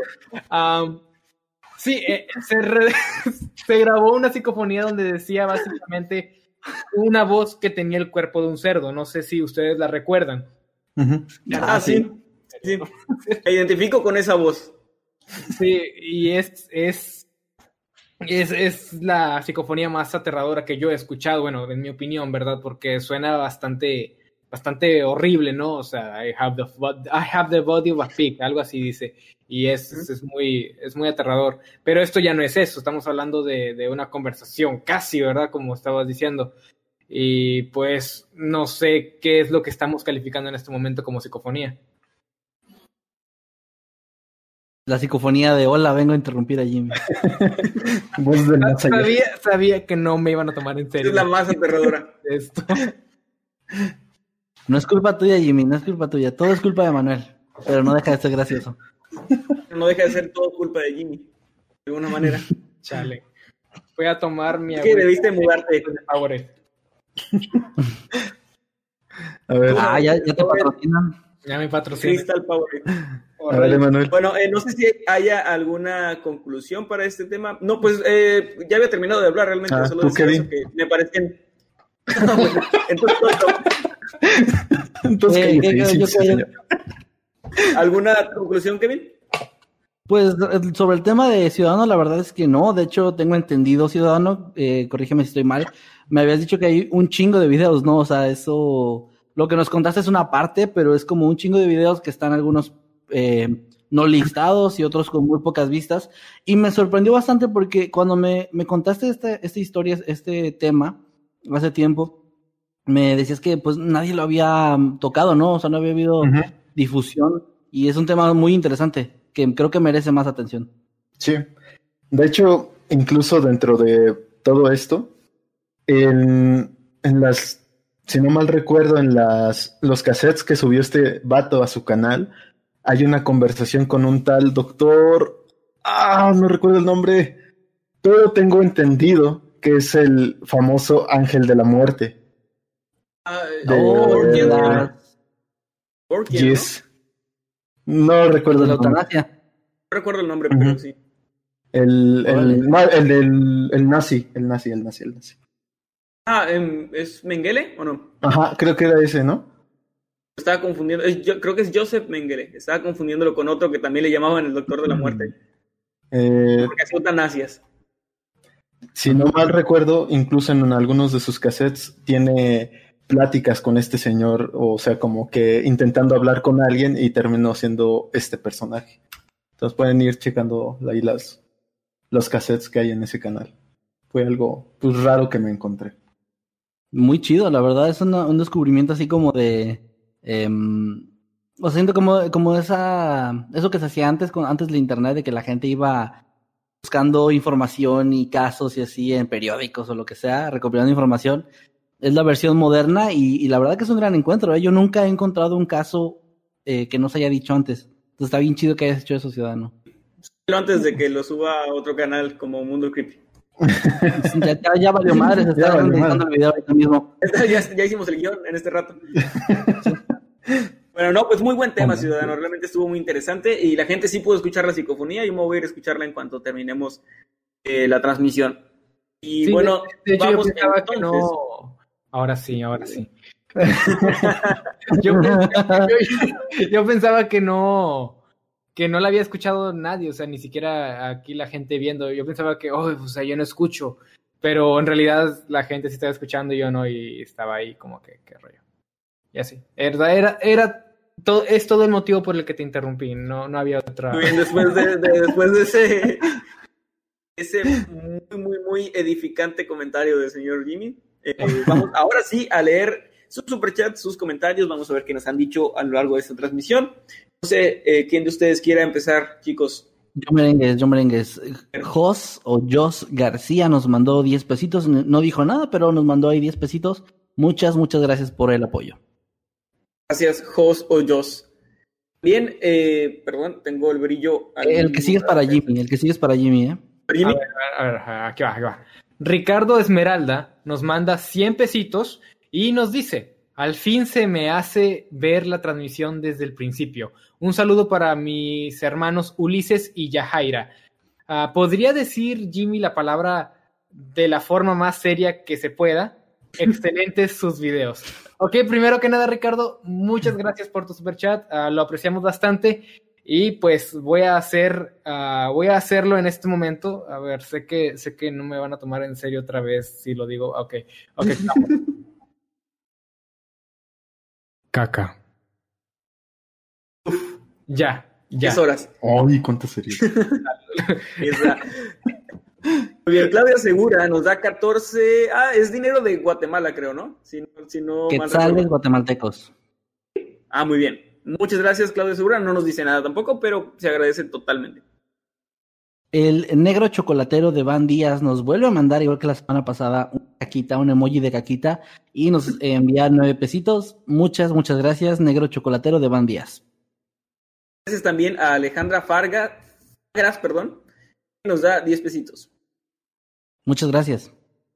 Mr. HB nos, di- nos manda 200 pesitos y nos dice, muy buen programa chicos, saludos por, ¿por qué Jimmy ya no dice Fuchi? Que está confundiendo a Jimmy con otra Mm, persona. sí. Pero ¿sabes que estoy pensando? Que el Jimmy podría ser viajero en el tiempo y en... no se va a convertir en presidente. A lo mejor, ¿eh? Imagínate. Él, eh. Empezó en un podcast diciendo caca y luego ya con puras frases así. Y conste que yo no, Sí. yo no traje ese tema, lo trajo Emanuel. Hay varios, hay varios indicios que dicen eso, ¿eh? Que viajaste en el tiempo y ahora eres el presidente. Varias cosas ahí que, que la gente ha descubierto. Tenemos, Jimmy. Álvaro Eh, Muñoz. Muy bien. Falta. Manda 99 pesitos y nos manda un, creo que es un zorrito que dice así, dice, good job.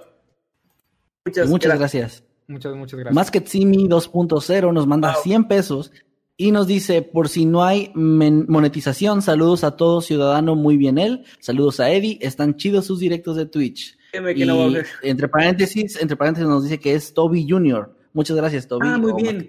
A, a- a él lo ubico muy, muy bien por, por el grupo de Noctámbulos que siempre está por ahí activo. Siempre que no les activo. habíamos recordado, no les habíamos recordado de los grupos, pero únanse a Noctámbulos Podcast ahí en Facebook y también a los habitantes de Mundo Creepy. Esos son los únicos dos grupos oficiales de este canal. Ok, hay otro super chat de nuevo de Ricardo Esmeralda. Nos manda 20 pesitos y me dice a mí específicamente, mi estimado Jimmy, te quedó de 100. Muchas gracias, espero que te haya gustado porque me cuesta mucho decirlo. Ay, sí, me cuesta mucho decirlo. Pero muchas gracias por tu super chat. ¿Puedo decir el otro que llegó apenas? Claro, Sí, claro. venga, venga, ciudadano. Se llama Ayer fui a comprar tacos y me encontré con Sonic. Y nos da 50 pesos argentinos, creo. Y dice, este es mi primer super chat y solo quería decir, llámate Kudasai, Oni-chan. Postdata, Eri, te queremos. Perfecto, bien. Muy bien. Hay otro más aquí de, de Cholos Mesa. que nos manda 20 pesitos y dice: Mi fobia, I can eat enfrente de móviles antiguas, de movies antiguas. I can't eat enfrente de movies antiguas. O sea, creo que lo que entiendo es que dice que, que no puede comer enfrente de cuando está viendo películas muy viejas. Creo que Es sí. una fobia suya. Es lo que entiendo. Igual muchas, muchas gracias por la aportación. Gracias de verdad. una Y fobia, me parece que ahora sí, extraña, ¿eh? son todos. Vamos a leer algunos comentarios entonces. Dice Jimmy es Dios, dice Raúl Onfre Vázquez. Jimmy Dios. Manuel, mándame saludos. uno muy chiquito. Mando saludos a SSJ Pollo 2000. Dice Manuel, mándame saludos. Ahí está, saludos a ti, SSJ Pollo 2000. Saludos a Anaí Plazas, saludos a Ángela Bustamante que dice que mañana es su cumpleaños, muchas felicidades adelantadas. A Angelina Alvarado, a David Trejo y a su familia y también a Oscar. Mila Córdoba dice, oye, Manuel, me gustas. Gracias. Eh, Digan- un refrán, digan un refrán en corto. No, no, no. Ahorita, ahorita. Que Ah, los punto. Mira, más que Simi 2.0 dice, ahí sí se acuerdan de mí, voy a llorar. Pone caritas llorando. Claro, muchas Sí, gracias por sus aportes. Ponemos atención, ¿eh? Si vemos, ya, ya tenemos gente que ubicamos ahí del grupo que publica seguido, que comenta, que son groseros, eso lo sacamos, pero también, este, así que a- ahí estamos como quiera al pendiente. Dice aquí Lee de Limón que Ciudadano Z refrán. un refrán, un peso. ¡Mi gran secreto! por refranes. Saca el libro. Por refranes es una gran oferta. No, sí, pues aquí tengo saludos mi libro de refranes. Aquí enchiladas de yogurt. Dice que quiere saludos míos, así que saludos enchiladas de yogurt. Dice Jimmy Dikaka, nuestro moderador, que qué vamos a hacer para el aniversario de Noctámbulos. Que si no me equivoco es en julio, No, no, no, es septiembre, ¿no? creo. Ah, sí, septiembre, pero septiembre 4, así como inicios de, septiembre, creo. Ah, no sé si ya se cumplió, pero está- estábamos, creo, ya viendo un año que el señor Jimmy se unió a las filas de Mundo Creepy, creo.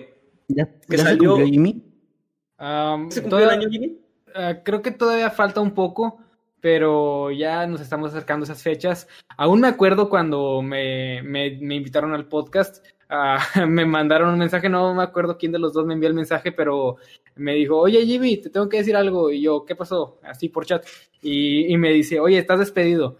Y yo, ah, Fui yo. bueno, ah, bueno, eso duró poco, pero luego ya me dijo, no, no, no es cierto, ah, que, eh, tenemos este proyecto y queremos que te nos unas y así, pues digo, ah, qué padre, es mejor, es mejor que, que, que me despidan, ¿verdad? Así que sí, acepté y pues aquí estamos. Acepta bajo presión. Sí. ¿Sabes Ligeramente- Todavía. Ligeramente mejor estar en el podcast pedorro a que me despidan. Así. No lo pensé. Oye, por cierto, en nuestra defensa, Jimmy, a todas las personas que han trabajado con nosotros les hemos... ah, ¿Es qué? No, ya no te oí, Kevin. Kevin, Es- no te estaba- oyes. estaba ansioso de, escu- de escuchar lo que estaba por decir. Sí. Ah, ahora que- algo no- demasiado aterrador, aterrador para que no se escuche. Ajá. Sí. Eh, bueno, Lo estoy sí, te iba a decir algo.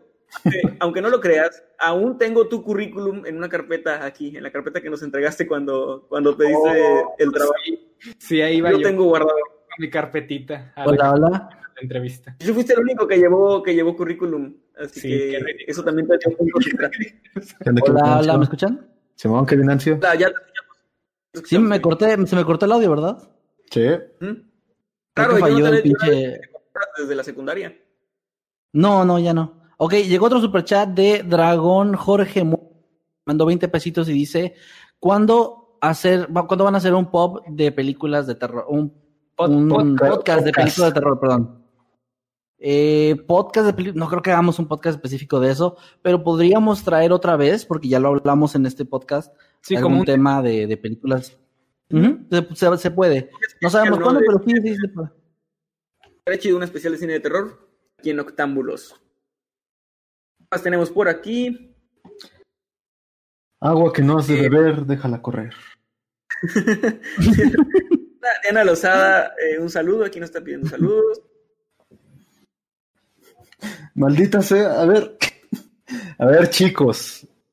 Yo no soy Pride. Nada que ver. Nada que ver. O sea, ¿neta Ya no. se parece a Pride? Yo quería a Pride de invitado. Entonces, ¿quién eres tú? Oh, demonios. A ver. Hola, no, ¿qué no, tal? Les habla Pride. Yes. No, yo, yo pensaba que era Salvaca. ¿Vaca, el, el loquendero? Hola, El loquendero, güey. Les loquendero. habla Albaca 97. Juas, juas, juas, juas, juas. Quiero narrar. BXW Van dice, me ignoran F. No, no te ignoramos, muchos saludos para ti. Es que Eh, Black Panda pregunta si va a regresar, van a regresar los jueves de homosexualidad eh, o los jueves de amistad ahí en el canal de Ciudadano. Todavía no, gente, mi PlayStation 4 está frita, entonces va a tardar un buen rato en, en que la pueda mandar a arreglar. Y también aquí Vizcarrita nos dice, siempre llego tarde, esta vez espero que sigan un tiempo más. Saludos, muchos, muchos saludos Vizcarrita, gracias por pasarte por acá.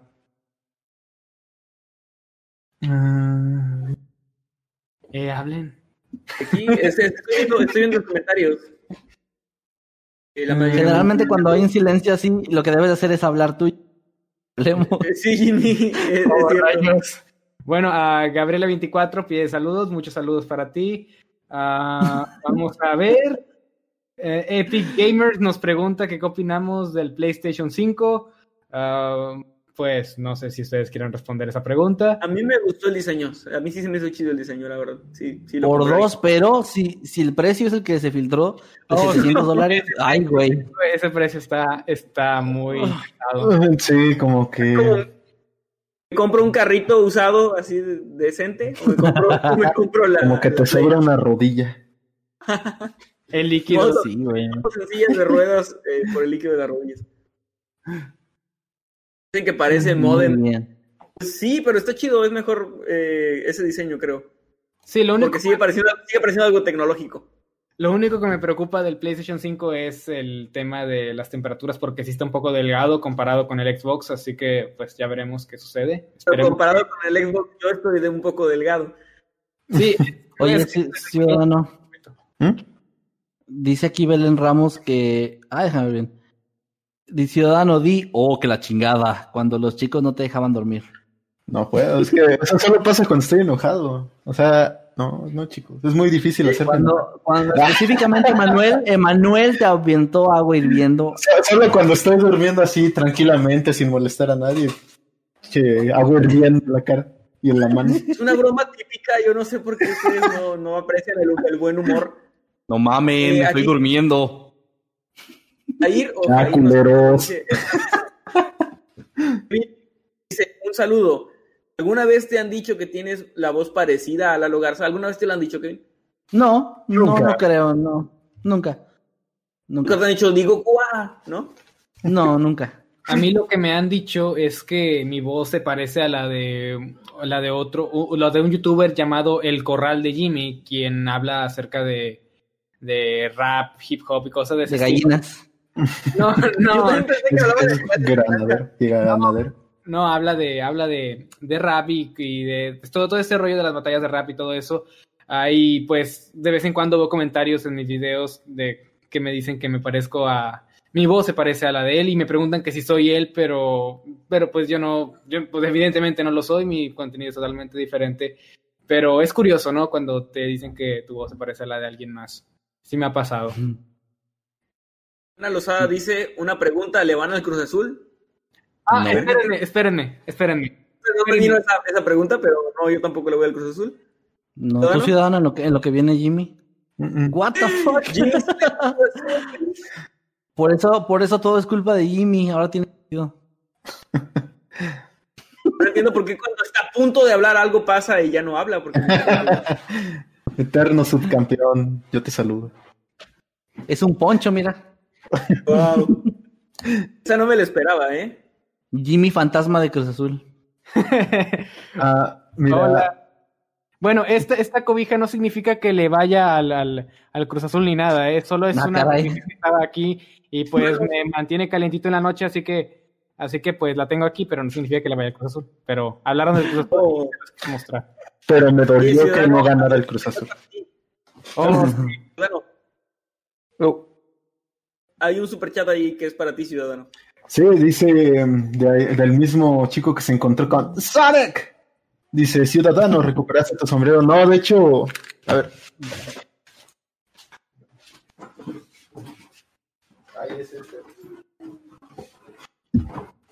Dicen aquí en el, en el chat, Jimmy, que con razón pasó lo del fan creepy porque le vas a Cruz Azul. la Cruz ahí. sí, sí, siempre al De final. hecho, entré en mi época Darks. Ahora es Black Ciudadano este. Wow. De Black, Black Ciudadano. picosón. Ahora es este. Dato curioso, así como tengo aquí el currículum de Jimmy, también tengo el sombrero de ciudadano. Y es, Póntelo, es como güey, una- póntelo. Para ver, para ver mi mugrero, qué pena, pero. ¡Ah! Se desconectó. ¡No! Ah, no. Algo, algo pasó, se fa- falló la cámara. Pero bueno, aquí tengo el, el sombrero de ciudadano. Es que no se puede ver ese Eh, sombrero. Rayos. Justo cuando se pone el sombrero. Soy una persona que acumula cosas que roba de sus amigos. Así que por eso tengo aquí el sombrero de ciudadano, el currículum de, de Jimmy. Muchos quisieran tener tu currículum, Jimmy. Pero no lo tengo yo. Yo hice ese currículum con mucho cariño, esperando a, a conseguir el empleo. Lo hice con mucho amor. Y luego vi, y luego me dijeron que nadie había llevado currículum. Bueno, eso te dio, eso te dio puntos. Sí. Bueno, eso espero, eso espero. Ahora apenas me enteré que estoy trabajando en una planta de alegría nuclear. De alegría. Bueno, chicos, Bueno, pues eh, creo que ya con eso vamos cerrando, ¿no? y nos vamos despidiendo entonces. Muchas gracias. Eh, Gracias por, por los superchats, gracias por los comentarios también, por los saludos y por haber estado aquí con nosotros en esta ocasión, pues acompañándonos un sábado más de Noctámbulos. Gracias también, señor Ciudadano Z, por sus refranes y pues por haber estado aquí con nosotros como invitado. muchas gracias. Solo tengo algo que decir y es, aquí se rompió una taza y todos a su casa. Muy bien. Eh, ciudadano, antes de despedirnos, eh, ¿cuáles son tus redes sociales, tu canal, cómo te encuentra la gente? Claro que sí, este, en mi canal principal eh, me vieron ahí comentando, estoy como Ciudadano Z. Yo también tengo un podcast, pero ahí sí nada más estoy solo. Este, porque no tengo amigos. Este, ahí estoy yo solo. Se llama La Cripta del Errante y hago directo, bueno, hago un capítulo cada semana a partir de las 8 de la noche el domingo.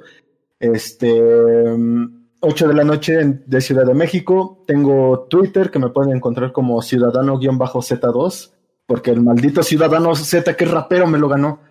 Y en Instagram. ¿Cuánta ira? ¿Cuánto está, burlándose de ti ahí, abrazando al del corral de Jimmy. Pobres batitos. Que por cierto, si llega a escuchar esto, mucho respeto, muy buen contenido. Mm, y también está abrazando a las otras siete damas de blanco. Eh, estoy en Instagram como el ciudadano-z y subo, me dedico más a subir fotografías de lo que hago, que es este, eso precisamente. Y voy a subir un proyecto, espero yo que pronto, sobre ya más fotografía con temática de horror, ahí por si se, se quieren empezar a dar vueltas por allá. Em, y en Twitch, que ahorita últimamente es donde he estado también activo, estoy prácticamente todas las semanas haciendo directos. Em, me encuentran como el Ciudadano Z y pues ya también ahí me pueden seguir. Y pues Facebook, obviamente, Ciudadano Z. Muy bien, muchas gracias. Preguntan aquí que para cuándo borrasca 6. ya les ¿Para dije, chicos. Ya les dije, chicos, para el 30 de febrero. Bueno, Jimmy, ¿cómo te encontramos sus redes sociales? Me pueden encontrar tanto en Twitter como Instagram como arroba LJimmyYT y me pueden encontrar también en YouTube como Little Jimmy donde subo contenido relacionado con videojuegos más que nada, así que si ese es un tema que les interesa pueden ir a echarles un vistazo a ver qué, a ver qué les parece. Muchas gracias, señor Maskman. Oye, antes de, antes de terminar, eh, Jimmy, tengo una pregunta. ¿Te has decepcionado al ver que anunciaron GTA V otra vez para la Play 5 y no el GTA 6? Pues no, porque estoy, o sea, cuando llevas siendo fan de, de, un estudio o de, o de una marca por suficiente tiempo, ya sabes cuál es su modus, modus operandi y pues en el caso de Rockstar, ellos nunca presentan juegos nuevos en eventos como este. Ellos, ellos lanzan un trailer de YouTube y, ya así mero. Así que no me decepciona, pero se me hace una locura que vayan a sacarlo para otra generación todavía. Creo que ya, ya se nota que están sacándole todo el provecho que... que Va a ser como Resident Evil 4, ¿no? Sí, que, curioso, curioso lo que mencionas porque esa gente que conocía o creía conocer el modus operandi de, de Konami allá en el 2013, creo que no está de acuerdo contigo. De hecho, de hecho, de hecho fue todo lo contrario.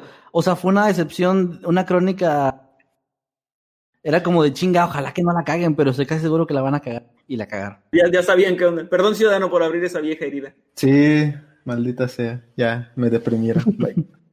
De hecho, también había rumores de que, de que se iba a anunciar algo y sí. al final... no, nada. De hecho, pues ya cuando salió Resident Evil dije, no, pues ya, si van, solo anuncian como que un juego de terror y fue ese, y ya, bye. Ya ni modo. Bueno, señor Maskedman, sus redes sociales. Ahora sí, me pueden encontrar a mí como arroba Kevin en Twitter, Instagram o también en Facebook. Y pues nada, eh, gracias por seguirnos, gracias por estar al pendiente. También no se olviden del grupo de Noctámbulos Podcast en Facebook, que está muy interesante y muy gracioso porque va a haber muchos memes probablemente de esta transmisión. Y también el grupo de habitantes de Mundo Creepy. También no olviden seguirnos si están escuchando en Spotify, darle, darnos follow, porque eso nos va a ayudar mucho, mucho, mucho. Bien, a mí me encuentran tanto en Twitter como en Instagram, como arroba Emanuel-Night. Por ahí eh, pues estaremos subiendo cosas interesantes. Tienen cosillas nuevas para el canal, así como cosas, cosas chidas que les van a gustar. Cambios muy, muy pequeños, pero creo que los van a apreciar bastante. Así que eh, nos vemos la próxima. Las redes de Eddie, las redes de Eddie. Ah, perdón, Eddie, tus redes. Ya se te estaba olvidando otra vez. Ay, se está cortando Sí. tantito. A mí me encuentran en todas las redes sociales como arroba Eddie Secker. Un saludo. Es E- Eddie con doble D, seca, Secker es Z-E-K-E-R, ¿verdad? Sí, así es. Ok, perfecto. Ahora Muy sí ya bien, nos vamos. Gracias. Ahora sí, nos vemos la próxima semana. Gracias por habernos acompañado. Recuerden, es el Saludos sábado a las 8 de Noctámbulos. Y pues nos vemos entonces. Únanse a los grupos, síganos aquí en. Síganos en, en Spotify si nos están escuchando en Spotify y suscríbanse si están en YouTube. Gracias Bueno, a todos, pues. nos vemos, que tengan una excelente noche. Adiós. Hasta luego. Adiós. Saludos, Roy. Saludos, Rodrigo. ¿Un, un refrán, ciudadano? Ya, ya les dije. Al que madruga, Dios lo ayuda. Así que duérmanse temprano, chicos.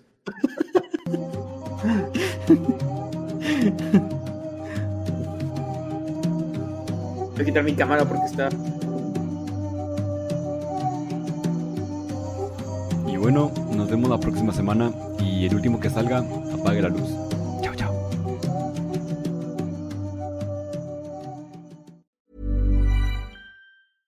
Hey, folks, I'm Mark Marin from the WTF Podcast, and this episode is brought to you by Kleenex Ultra Soft Tissues, your ally to help tackle your allergy symptoms this season. I love the change of seasons, but nobody loves pollen and all those other things floating in the air that make you sneeze during this nice weather. Kleenex Ultra Soft Tissues are hypoallergenic and allergist approved, so fight back against watery eyes and runny noses without worrying about irritating your skin. For this allergy season, grab Kleenex and face allergies head on.